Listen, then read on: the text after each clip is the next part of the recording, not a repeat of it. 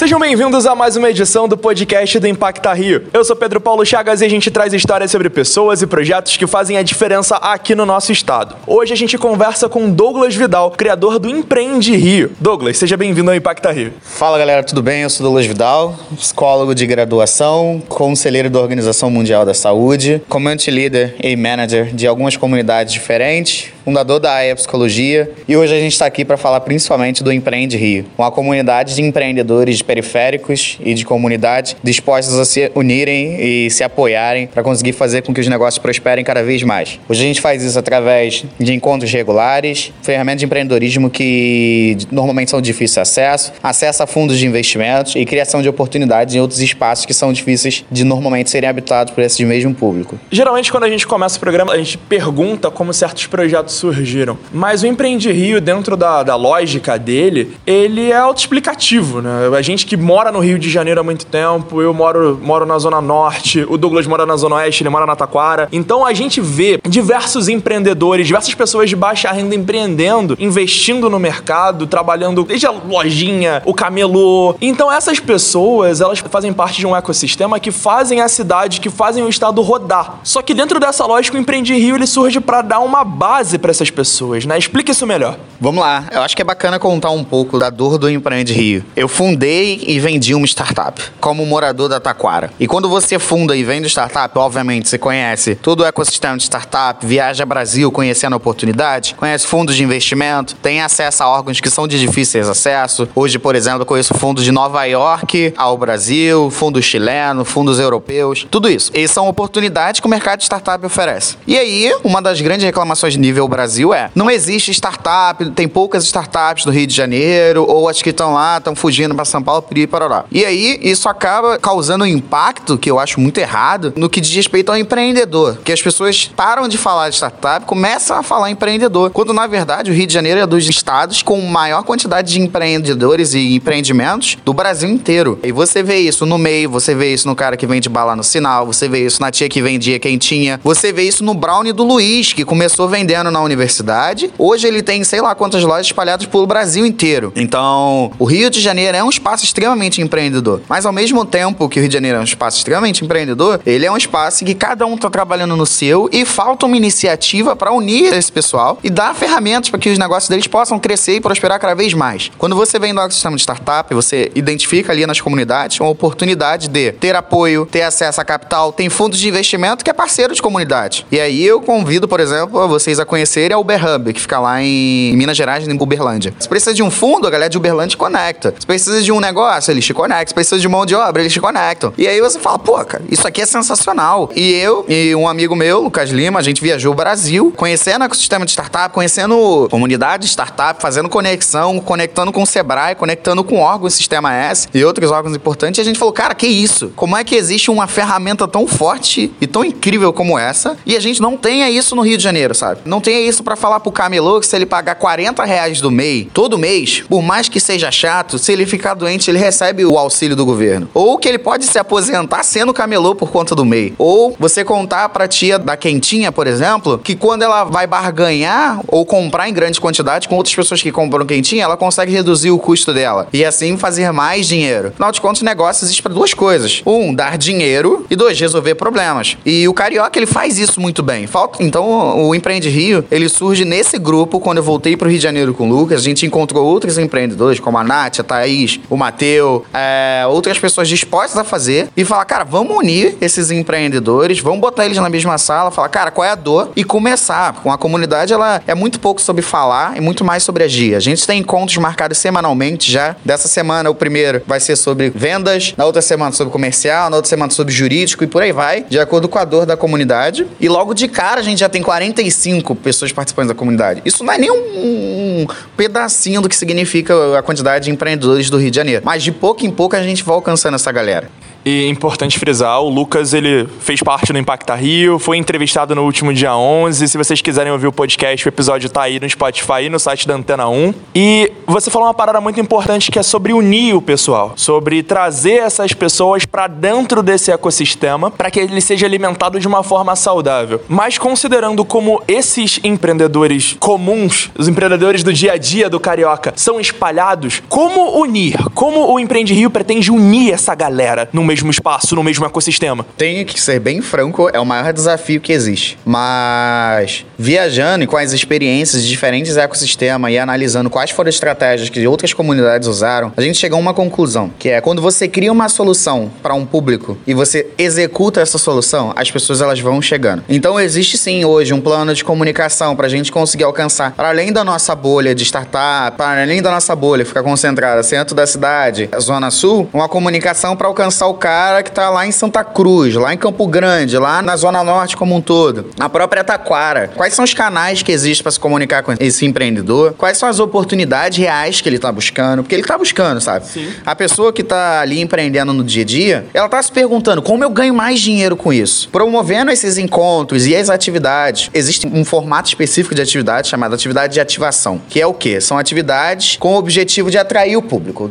E aí o tema é puramente chamativo e o conteúdo é extremamente prático para impactar aquele empreendedor e tornar isso real. Douglas, me dá um exemplo disso. Como vender em tempos de pandemia? Tá todo mundo sem dinheiro, as pessoas estão reclamando que estão recebendo pouco. É, ah, saiu o décimo terceiro, não sei o que. Tá bom, mas o quilo do arroz, meu irmão, tá quase 50 reais. Então, os empreendedores estão se perguntando como vender para pessoas que estão passando por crises financeiras ou N tipos possíveis e tá tudo muito caro. Então, vamos abordar esse assunto. Como é que você, por exemplo, consegue enxergar um problema e transformar isso em oportunidade de negócio, que é hoje a maior das soluções que a gente pode ter, afinal de contas, falei isso lá atrás. Empresa sai para gerar dinheiro, gerar lucro e resolver problema. Uma empresa que gera dinheiro, mas não resolve problema, ela é uma empresa que vai falir. O ponto-chave é, para alcançar esse público, é fazendo e não é prometendo. A gente tá de saco cheio de ver promessa. Muita gente chega e fala: não, vamos fazer acontecer, não sei o que, não sei o que lá, não entrega nada, e a galera fica olhando, e aí acabou deixando o público arisco. E eu te pergunto: quantas vezes prometeram que iam melhorar a vida do camelô? E hoje, quando eu tava vindo pra cá, o Rapa carregou três barraquinhas que tava no centro da cidade. Então é tipo, pô, por que, que ao invés de eu ir reclamar que o Rapa tá carregando barraquinha desse cara, eu não faço um treinamento para todos os camelôs que estiverem no centro da cidade, gratuito com apoio do Sebrae, pra, por exemplo, como legalizar a sua barraquinha? Uma oficina de um dia para eles legalizarem. E a partir da outra semana, ah, eles vão pagar uma pequena taxa, vão, mas nunca mais vão levar o produto deles. Então, quando você faz isso, naturalmente as pessoas vão chegando e elas vão compartilhando com outras pessoas. E aí, para além de, ah, vou criar um Instagram com tantos seguidores, a gente tem pessoas que realmente vêm porque a gente consegue impactar e gerar valor pro negócio delas. E quando se transmite isso para uma linguagem, né, mais público empreendedor raiz, é ajudar elas a ganharem mais dinheiro ou reduzirem custo. Então, essa é a nossa estratégia para alcançar essa galera e burlar esse desafio que é alcançar empreendedores que estejam no corre do dia a dia. Porque se falar que live do Instagram funciona, não funciona. Maravilha, Douglas, maravilha. Uma coisa que a gente aborda muito no Impacta Rio é a questão da empatia, sabe? De você entender a dor para você promover facilidade, promover esse impacto, sabe? Esse impacto social que é vital. E muitas vezes a gente traz aqui no programa projetos sociais, projetos voltados para o assistencialismo e tudo mais, e poder ter o Douglas aqui apresentando um projeto que promove a independência dessas pessoas é muito legal. E essa promoção de independência é extremamente importante para a vida dessas pessoas para que elas consigam uma estabilidade de vida e não só uma independência financeira, mas uma independência pessoal, né? Sim, com certeza. Eu acho que mais do que independência, eu acho que independência é a consequência do que a gente cria na pessoa. Existe ali um senso de fortalecimento, existe ali um senso de educação, existe ali um senso de autodescoberta e conhecimento sobre coisas que as pessoas nunca iam imaginar. Hoje a gente tem aí uma empresa disposta a apoiar que ela criou um. A gente vai criar um processo de linha de crédito especial para participantes da comunidade. Ou seja, vamos ter aí pessoas de diferentes empreendimentos, diferentes perfis, tendo uma análise de crédito completamente diferente, porque se eu for falar do cara que empreende lá Taquara, ele tem dívida no nome dele. Então, pô, como é que uma linha de crédito dessa vai ser liberada para esse cara? Não vai. E aí a gente foi atrás, descobriu, pô, o problema é dinheiro, tá aqui, ó, linha de crédito. Mas aí entra, quantos empreendedores de raiz você conhece que efetivamente sabem usar a linha de crédito. E aí não é o quesito de, tipo, ah, ir lá solicitar o dinheiro pegar o dinheiro. Não, não é isso, cara. É ele pegar o dinheiro, transformar em receita, dar receita, pagar essa linha de crédito, gerar mais receita, ampliar a linha de crédito, gerar mais receita, que são o que as pessoas que nascem na Zona Sul, no centro, nos bairros mais nobres que a família empreende fazem. Que, pô, é muito fácil quando você estudou na PUC, na FRJ, no UERJ da vida, você olhar para a linha de crédito e identificar, tá, eu vou pegar 50 mil, vou gastar 15 mil em marketing, os outros 15 mil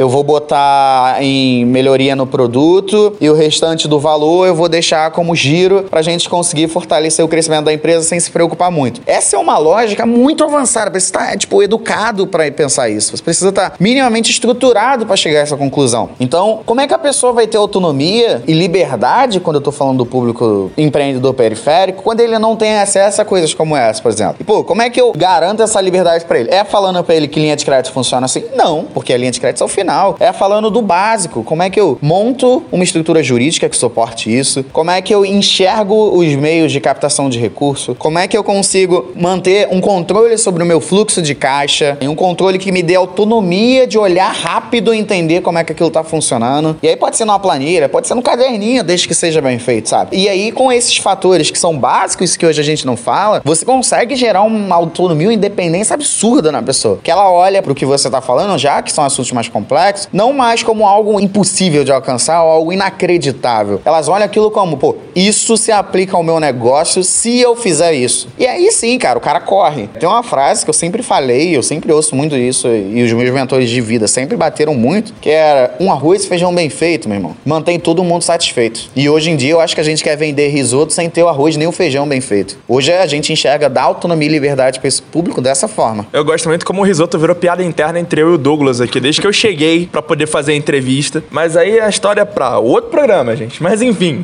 é uma coisa que me pega muito. Sempre que eu faço os impactas e eu sempre tento trazer para as pessoas é o lado pessoal das histórias, porque assim, ninguém desenvolve nenhum projeto, nenhuma ação, nenhuma organização sem ter sentido algo na pele, sem ter visto o problema, sem ter sentido o problema. O Douglas é nascido e criado na Taquara, o Douglas é bicampeão da Olimpíada de Matemática.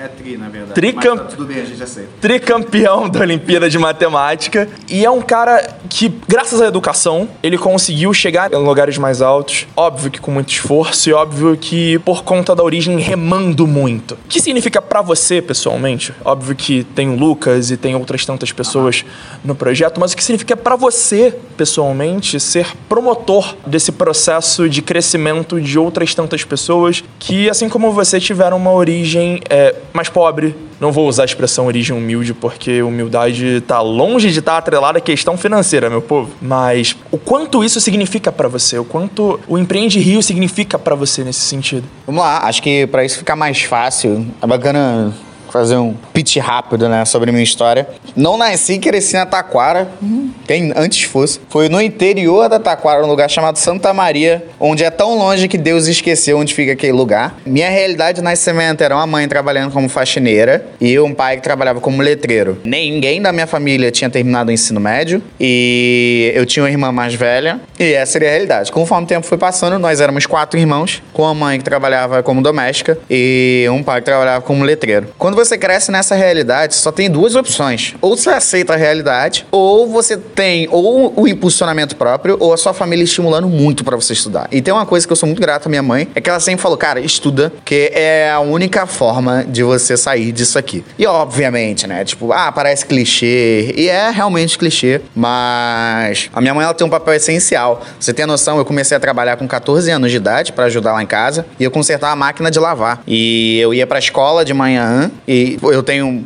muita facilidade para aprender. Então, tipo, eu aprendo qualquer coisa gastando meia hora. As aulas eram o suficiente, não precisava estudar tarde e falei, pô, vou consertar a máquina de lavar, que era uma coisa que acontecia lá em casa, a máquina quebrava direto e era cara para consertar. Eu trabalhei nisso mais ou menos até os é, 14, quase final de 14 anos. E aí eu nunca vou esquecer da minha mãe, ela chegou e falou assim, cara, eu não quero que você trabalhe agora, eu quero que você estude pra sair disso aqui. Afinal de contas, tipo, pra toda essa galera que tinha lá em casa, eram seis, vocês tinham dois quartos, uma sala, cozinha e banheiro. Era isso. Então ela sempre quis que a gente não vivesse e crescesse aquela realidade. Obviamente, parei de trabalhar com consertar máquina de lavar, fiquei bem embolado na época, tipo, não entendia. E aí eu fui pra escola, escola pública, e aí no oitavo ano meu professor falou, cara, você aprende rápido, vou te dar um desafio. E aí ele me botou na turma de aluno especial pra Olimpíada de Matemática, sem eu saber que gostava de matemática, nunca gostei, tinha facilidades diferentes. E aí competi, ganhei, competi, ganhei, ganhei bolsa pra todos os colégios de ensino médio importantes do Rio de Janeiro, que você possa imaginar, obviamente os acessíveis, né? Zona Sul, impossível pra mim. Pense, Elite, Alfa, Piriporó. Fui pro Alfa, foi o colégio que tinha mais, maior proximidade com o que eu tava buscando. E aí eu me tornava quarto na minha família que tinha entrado no ensino médio.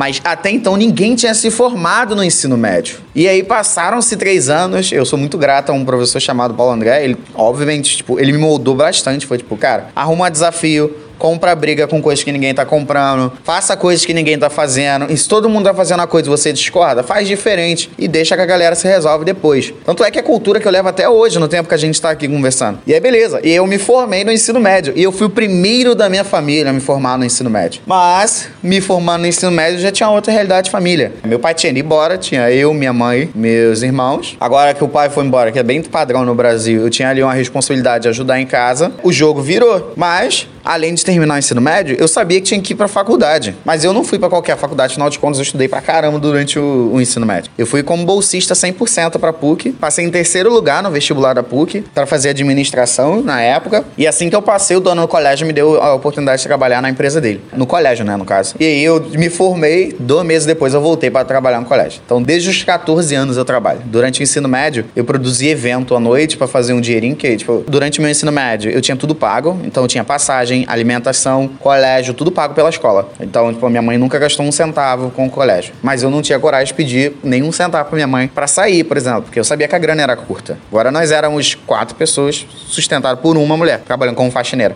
E aí nessa brincadeira, fazendo time skip, né? Eu já entrei na faculdade com essa garra de cara, tem que trabalhar. Eu sempre tive a garra do tem que trabalhar. E eu falei, tem que trabalhar e ganhar dinheiro. Por mais que eu tivesse um emprego no Alfa, era 600 reais na época. O que, que tu faz com 600 reais pra uma família de cinco pessoas? Não faz nada. E eu entrei com o cara, não, tem que achar outro lugar. E aí eu fazia o bico de garçom, fazia faculdade, trabalhava no Alfa. E aí, tipo, rodou. Minha mãe, ela acabou tendo um senhor de um problema. Ela teve depressão e, como de ser pobre, não resta dinheiro pra você investir em saúde mental. O sistema do SUS é bizarro pra saúde mental. Mesmo tendo os CAPs, eles, eles não funcionam. E aí era uma coisa que eu já tinha visto na faculdade, né? Tipo, ah, construir empresa, é, abrir empresa, já tinha participado de alguns hackathons. Cara, eu, eu me enfiava em qualquer coisa que fosse oportunidade. Tava escrito aí de graça, eu tava lá, pra fazer curso e coisa do tipo. E aí começou o princípio do, do que foi a minha empresa no futuro, da EF Psicologia. Douglas, você fundou a foi trabalhar com ela, pedi para claro que não, tinha que ganhar dinheiro. É, aí eu fui ser voluntário em um festival que acontecia lá na Barra da Tijuca, na Cidade das Artes. E era coisa pouca, sei lá, 50 reais por dia, assim, tipo, um festival de quatro dias. Comecei como voluntário, eles gostaram do meu trabalho, aí eu virei, tipo, supervisor de sala, aí eles gostaram do meu trabalho, aí eu virei supervisor de equipe, aí depois eu virei gerente, depois virei diretor estratégico do festival. Ou seja, acima de mim só o dono e do lado de mim só mais três, que eram financeiro e as outras áreas. E aí, né, o, o discurso que surge é, pô, a favela venceu. A favela nunca venceu, velho. É, sempre foi uma coisa muito esquisita pra mim. Porque, primeiro, quando eu saía da Taquara pra ir pra PUC, você já sente esse baque. Eu pegava o BRT, cara. Mano, o BRT ele sempre foi muito ruim. E o BRT é ruim desde que o BRT existe. Obviamente fora da, da época da Copa, né? Acabou a Copa, o BRT virou o BRT normalmente. E eu saía de lá, via gente passando fome de Santa Maria, via gente que tava passando fome, via gente que tava revirando lixo, para chegar na Gávea e, tipo, as mil maravilhas, chegar na PUC, que é uma faculdade, sei lá. A última vez que eu olhei o boleto da minha faculdade, 100 mil reais. Com a bolsa, obviamente, mas, pô, alguém paga 6 mil reais, sabe, pra eu estar lá. O governo, né, no caso. E aí, nessa lógica de funcionamento, trabalhei lá e agora eu tinha um pouco mais de grana, não só para ajudar em casa e ajudar enquanto a minha mãe estava internada, ela ficou internada por conta da depressão. E aí contornamos a situação com quando eu já estava trabalhando, a gente se mudou, saiu de Santa Maria, foi para outro lugar, não muito melhor, mas bem melhor do que Santa Maria, chamada Curicica. De lá, a gente já tinha mais liberdade, era uma casa com três quartos, sala, cozinha, banheiro, é... não estava mais dentro da favela, era uma coisa muito mais tranquila. E aí, já tinha um dinheirinho guardado, vou abrir a AIA. E aí eu fui trabalhar exclusivamente para pra AIA Psicologia. Inclusive, explica o que é a psicologia. Aí é que tá. Quando fui trabalhar na psicologia, ela efetivamente deixou de ser um projeto e virou uma empresa, que é uma startup. Na época a gente não sabia que era uma startup, era uma empresa para tornar a saúde mental acessível para pessoas de baixa renda, assim como a minha mãe. Tava o jogo maneiro, né? Tipo, eu era um aluno da PUC, com um dinheirinho guardado, abrindo uma startup na área de saúde mental, em março de 2020. Março de 2020, pra quem não tá ligado, é o mês em que começa a pandemia. Exatamente. Eu saí do meu emprego perto da pandemia e abri uma empresa. Assim, a gente brinca, né, que, que o nosso marco temporal é a pandemia. Por quê? Porque a pandemia começou duas semanas depois da, da gente lançar a AIA. Quem é que ia pensar, vou fazer terapia online lá em 2020? Pouquíssimas pessoas. Eu era o louco do departamento que falava, tipo, não, cara, terapia online deve ser uma parada muito legal. E aí, fundada a AIA, cara, foi um ano, tipo, de arrebentar a boca do balão. Porque foi meu segundo empreendimento. E um resumo de 2020 foi: a gente chegou a ter mais de 200 pacientes Criamos programas de saúde mental para 27 populações quilombolas. Criamos um programa de assistencialismo em saúde mental para funcionários que estavam trabalhando durante a época da pandemia, ou seja, enfermeiros, médicos. É... a gente acabou fechando o ano, tendo a Shell como cliente e no meu primeiro ano de AI, assim, funcionando efetivamente, a gente fez 150 mil reais no ano durante a pandemia. Foi uma parada impensável, assim, tipo, boom. Mas uma coisa que eu senti muita falta, mesmo fazendo isso, cara, eu falo que eu fiz tudo isso e é um case bem bacana para contar, mas o ponto é, eu nunca tive suporte para fazer nada disso. Quando eu conto isso, eu esqueço de contar, pô, ninguém me contou o que significava receber D mais 30, que é receber 30 dias depois que a pessoa paga.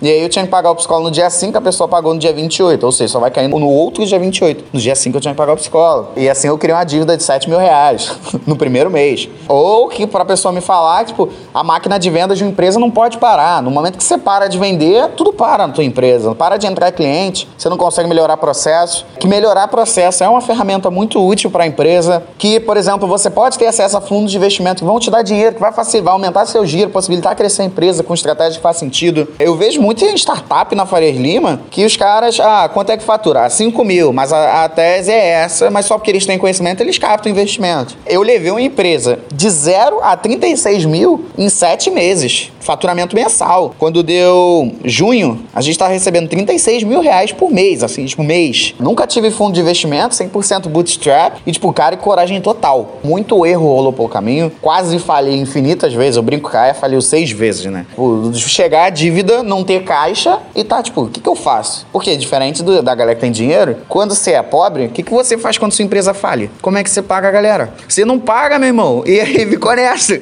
E é aí que surge a lógica do Empreende Rio, né, cara? E é aí que surge a lógica do Empreende Rio. É um ponto em que isso era algo que eu já tinha guardado para mim. Obviamente, rolou 20, rolou 21 com a startup que era a psicologia. A gente cresceu mais, mas cresceu ao ponto de não fazer mais sentido eu estar à frente da AIA no quesito compromisso, no quesito os graus de, de complexidade do processo, tudo isso, e precisar vender a empresa, que não é o ideal dos mundos, mas pô, eu achei muito incrível. Construí a empresa, vendi, resolveu um problema, foi uma startup, é um case de sucesso. Mas é um case de sucesso a que custo? Então, agora eu trabalho para um fundo de investimento norte-americano, olhando para, pô, olha o lugar onde eu moro, o, o, grau de maturidade que eu tenho hoje, o grau de acesso que eu tenho hoje, é, cara, como é que eu devolvo isso pro meu estado ou pro meu município de maneira que as pessoas não passem pelo que eu passei. E aí sim surge a lógica do Empreende Rio, que é, pô, precisa de acesso a fundo? Me liga, eu boto três fundos de frente para você daqui a duas semanas, daqui a uma semana. Precisa de acesso a crédito? Vamos criar uma linha de crédito especial. Tá com dificuldade de fazer pitch? Vamos embora. Teu caixa tá baixo? Vamos entender o porquê. Receita, custo. Tá com dificuldade em vender? Vamos olhar como é que funciona isso. Porque os órgãos que deveriam estar fazendo isso hoje no Rio de Janeiro não fazem, eles não funcionam. E existe uma lógica de empreendimento no Rio de Janeiro que é, ah, ah, ah tem a minha panela de empreendedores aqui e quem é de fora da panela que se exploda. E essa lógica é muito prejudicial para o próprio Rio de Janeiro. Por quê? Quando surge uma loja de roupa a mais, é receita. receita, é emprego, é redução de gente pedindo dinheiro na rua, é redução de gente no sinal, é mais criança na escola. Quando tem, por exemplo, uma prefeitura engajada com programas de empreendimento, com programas de educação, você consegue criar um critério do tipo, pô, vamos criar um, um tipo de desconto no imposto para os empreendedores botar os filhos na escola. E é uma forma de incentivo. Isso dá desconto no imposto de renda, aumentando a receita, botar essa galera para trabalhar e empregar mais pessoas e reduzir alguns problemas, cara. A gente tem, a gente voltou pro mapa da fome nível Brasil. Quem mora no Rio de Janeiro, nunca vimos tantos mendigos na rua, nunca vimos tantos assaltos acontecendo, nunca vimos tantas chacinas ocorrendo nas comunidades. E a chacina na comunidade, apesar de, de ter todo o cenário político, cara, aumentou a quantidade de assalto. Qual é a conclusão dos caras? Ah, vamos entrar na comunidade. E entrou na comunidade, matou uma penca de gente, não resolveu, porque continua tendo assalto. Claro que vai continuar tendo assalto. O cara, a única escolha dele para não morrer de fome ou não passar fome é assaltar. E eu sou um cara defensor ferrenho, assim, tipo, eu acho que o carioca empreende para sobreviver. E se você dá mecanismo pra esse cara parar de empreender para sobreviver e começar a crescer para empreender, pô, meu irmão, é outro jogo. Porque o cara já tá acostumado. Um cara que levanta R$ 1.500 vendendo bala ou vendendo água no sinal, imagina esse cara com conhecimento de mercado. Imagina esse cara entendendo que se ele arruma mais três pessoas, divide por sinais diferentes, ele compra água, distribui pra galera, ele cria uma nova fonte de renda. Se ele bota uma barraquinha, aquilo otimiza, ele consegue vender mais volume de água em menos tempo. Se ele cria, um, por exemplo, um, um totem que a galera pague para supervisionar o carro, ele pode fazer isso. Então, tipo, tudo isso dá ferramenta para esse empreendedor que antigamente estava tentando sobreviver, agora pensar em crescer e pensar em como crescer ganhando mais dinheiro. E a partir daí a sobrevivência vira crescimento, o crescimento acelera a roda e todo o estado é beneficiado. É, é a lógica, é o grande pensamento. E é por isso que a gente trouxe o Douglas aqui para poder apresentar o Empreende Rio para vocês, para que vocês conheçam melhor esse projeto, para que as pessoas saibam que existe gente arregaçando as mangas para fazer a diferença, para fazer o estado girar, para fazer com que as coisas funcionem. Aliás, como as pessoas vão conhecer o Empreende Rio? Se tiver interesse em conhecer o Empreende Rio, me manda uma mensagem pelo Instagram. Meu Instagram é douglas.vidal, com três L's no final. Me manda uma mensagem, fala, pô, queria conhecer mais do Empreende Rio, queria apoiar, queria fechar parceria, queria de alguma forma usufruir do que o grupo está construindo, só vem. A gente não tem critério sobre ser periférico, a gente tem critério de ser empreendedor e estar no Rio de Janeiro. Esse é o nosso único critério. Se você tem loja na Zona Sul, se você tem loja lá no interior de Caxias ou Piabetá, tá tudo certo. Desde que você seja carioca e esteja empreendendo. Porque eu sei que a minha experiência do grupo pode contribuir com você e a sua experiência pode contribuir com todo o grupo. Maravilha, Douglas. Douglas, muito obrigado pela presença, muito obrigado pela moral. Quer deixar um recado final? Acho que o recado é: o Brasil olha pro Rio de Janeiro como praia. É, eu literalmente, enquanto estava palestrando, já ouvi a frase, né? Lugar para trabalho é São Paulo, no Rio de Janeiro é férias. E a prova disso é que você tá palestrando aqui e não lá. Acho que a gente tem muito potencial para mudar essa cultura e fazer o paulista comer areia. Então fica aqui meu convite, minha mensagem que é, cara, vamos botar o Rio de Janeiro de volta no lugar, vamos nos apoiar com sinceridade e sem pensar nas panelas ou sem pensar em limitações como normalmente fazem. Acho que esse é o único caminho e o mais, acho que assertivo é o termo certo, para conseguir alcançar resultados reais e redução de indicadores de pobreza. Douglas, muito obrigado pela moral, muito obrigado a você que está nos ouvindo. Esse foi mais um episódio do Impacta Rio aqui na Antena 1. Até a próxima. Valeu!